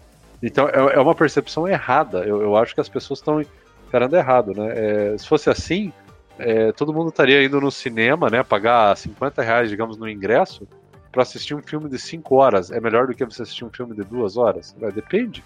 Se o filme de 5 horas for arrastado e chato, não compensa. Então é uma, é uma visão errada. Mas é legal ter os indies para pelo menos então dar essa opção de valor, né? Então tá, você não quer pagar tão caro, ó, tá aqui, ó, meu jogo é mais simples, mas custa 20. Um que aconteceu isso, eu lembro muito bem aqui, foi o Torchlight, que é um que eu acompanho bastante, que ele é um, um jogo é, parecido com o Diablo, né? É um Diablo-like. E na época do Diablo 3 estava sendo o Torchlight 2. E eu não, não quis arriscar em comprar o Diablo 3. Tava 150 reais na época. Aí teve aquele monte de reclamação do jogo rodar online, tinha lag, tinha um monte de problema, e daí saiu o Torchlight 2. Eu lembro, aqui no Brasil, 36 reais. Ou 20 dólares. E eu comprei, praticamente no lançamento. Cara, me diverti um monte. Joguei, joguei, joguei. Então, pelo menos os indie, né? Linkando, né, com, com o assunto do podcast, traz essa opção de você pagar barato, mas é, mas não justifica a pessoa falar que não vale por causa do, do tempo do jogo, né? A pessoa tem que avaliar a qualidade. É isso aí. Vocês querem comentar mais alguma coisa? Querem, falar, querem dar uma recomendação de algum joguinho indie, alguma coisa que vocês jogaram aí? Bom Metal, Carmelo? De cabeça, não, não lembro de nenhum, assim, acho que comentamos acho que quase tudo ali no, no, no podcast. Beleza. Então, ah, ó, tá já que a gente tá falando dos indies, né? Sempre fica a minha recomendação que eu falo que é a tria de indie que para mim vale a experiência, que é o Celeste, o Hollow Knight e o Cuphead.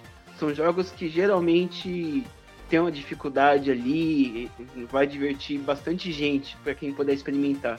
E o próprio Stardew Valley que foi comentado que é um, não chega a ser uma fazendinha, mas é uma bela mistura aí que também vale a pena, muita gente vai aproveitar bem esse jogo aí que é um jogo muito bom. Tá, eu vou, eu vou deixar minha recomendação então. É, tem o Terraria, que eu joguei bastante, até hoje eu recomendo. Ele é bem legal e ele não para de sair update. Até hoje tem uns updates lá. Ele é bem divertidinho, tá em quase todas as plataformas, mas o recomendado é jogar no PC, porque com teclado e mouse ele é melhor para controlar o, o cursor para quebrar as pedrinhas e tal. É... Outro indie, eu tava pensando aqui, é, o Stardew Valley eu comprei e não joguei até agora, mas eu fiquei com bastante vontade. Mas deixa eu pensar, os espaciais, né, Elite Dangerous, que a gente já falou, e o No Man's Sky, eles estão muito bons. Eles estão há muitos anos aí, já faz uns 7, 8 anos recebendo updates, eles estão bem legais, não tão caros. Às vezes entram umas promoções boas, eu recomendo. E deixa eu pensar, cara, alguma coisa diferente que eu tenha jogado e gostei, porque não adianta falar algo. Ah, o próprio Horizon Chase 1 e 2. Os dois são muito bons, só que o 2 tem um problema, ele só tá na Epic Games não tá no Steam e ele tá meio caro, ele é cento e poucos reais. Mas vale a pena porque ele é muito divertido, ele é muito bom. Eu adorei jogar. Mas para quem não tem nenhum dos dois, eu recomendo o primeiro porque ele tá bem completo e ele é mais barato. E tá em todas as plataformas também. O 2 já foi anunciado pro Switch, viu? É, não, imagino. Mas por enquanto é, é saiu para iPhone e saiu para Epic, se eu não me engano. É. Mas ele tá bem legal, cara, bem legal. Nossa, os gráficos estão muito bonitos, assim, cada pista é única, isso é uma coisa legal. Não é reaproveitamento de assets, sabe? Cada pista tem um visual próprio, cara. Então, assim, tem poucas pistas, tem gente vai falar, ah, o jogo é curto. Mas para você fechar ele completinho, destravar os carros, vai aí uns um ou dois meses você jogando ele. Então tá bem legal. E óbvio, devem lançar mais coisas. Eu tô esperando que lance. Mas tá muito legal. Fernando, um jogo que me surpreendeu muito também. Demorou para mim pegar ele, inclusive, que foi falado aí agora, inclusive. É o Bloodstained. O Bloodstained, pra quem gosta, que é um clássico, o Symphony of the Night Castlevania, meu, é um, é um Symphony of the Night melhorado em todos os aspectos. Eles pegaram tudo que tinha de bom. Ele não, né? O criador lá. Pegou tudo isso, que tinha Isso é bom, interessante falar, Bom Metal. O criador do Symphony of the Night, eu não lembro o nome dele, o japonês lá, ele tá envolvido na produção desse jogo, né?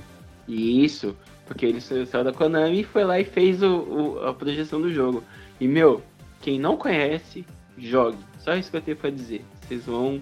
Não, não tem. Pra mim, ele é um jogo ímpar. Não tem o que falar dele. É sensacional. É muito bom mesmo. Eu tô jogando ele. Eu todo dia. Eu tô, eu tô jogando ele pouco a pouco. Todo dia eu jogo uma hora, porque não, é um jogo que eu não quero que acabe logo. Uhum. E uma outra recomendação, eu tinha esquecido, o próprio Pocket Bravery que é um jogo de luta é feito por brasileiros e que tá excelente. Assim, o nível, a qualidade da luta tá nível de jogo de luta profissional. Aí, assim, Street Fighter, eu achei que ia ser bobinho, sabe? Não, tá muito polido, muito bom. E outro detalhe, é o jogo de luta 2D com a maior quantidade de sprites por personagem. Eu não sabia que os caras iam conseguir quebrar isso. O, o Street Fighter 3 tinha, tipo assim, mil sprites por personagem. O Schoolgirls tem 1.300 e eles têm 1.500 por personagem. Eu achei que eles iam fazer simplesinho, né, por falta de orçamento, mas eles quebraram o recorde aí. Tá, a animação tá excelente, assim, os personagens são super animados. Muito bom. É, eu tive a oportunidade de experimentar ele, e ele, ao mesmo tempo que ele é um jogo assim, que você falou, bem polido, bem colorido, bem bonito, bem animado, ele é um jogo que ele é completo de referências. Quem joga, acostumado a jogar jogo de luta, vai ver bastante coisa legal no, nos personagens também. Isso, Isso até a, a, as diferentes cores, né? De, cada personagem lembra outros personagens de jogos de luta, muito clássicos e tal. E no modo história você vê aqui ali um, uma referência de joguinho de luta no fundo, assim, da, da, das imagenzinhas. Até postei no grupo lá, achei o, a equipe do Fatal Fury no, num painelzinho no modo história. Muito legal isso. É verdade. Mas é isso aí. Fica a, a, recomendação então aí. O Pocket Bravery aí também é excelente. E tá barato. Eu comprei a versão Ultimate, que já vem com todas as expansões futuras, R$ reais. Então não é caro, mas a versão básica é 59, eu acho. Dá pra comprar de boa. É isso aí. Então eu vou encerrar. Então vou agradecer a participação da galera aí. Alguns já saíram um pouco antes. É, então é, foi legal a gente ter gravado sobre isso, é um assunto que a gente queria tratar já fazia um tempo, a gente não estava conseguindo, né? E é isso, a gente se vê no próximo episódio. Até mais, tchau.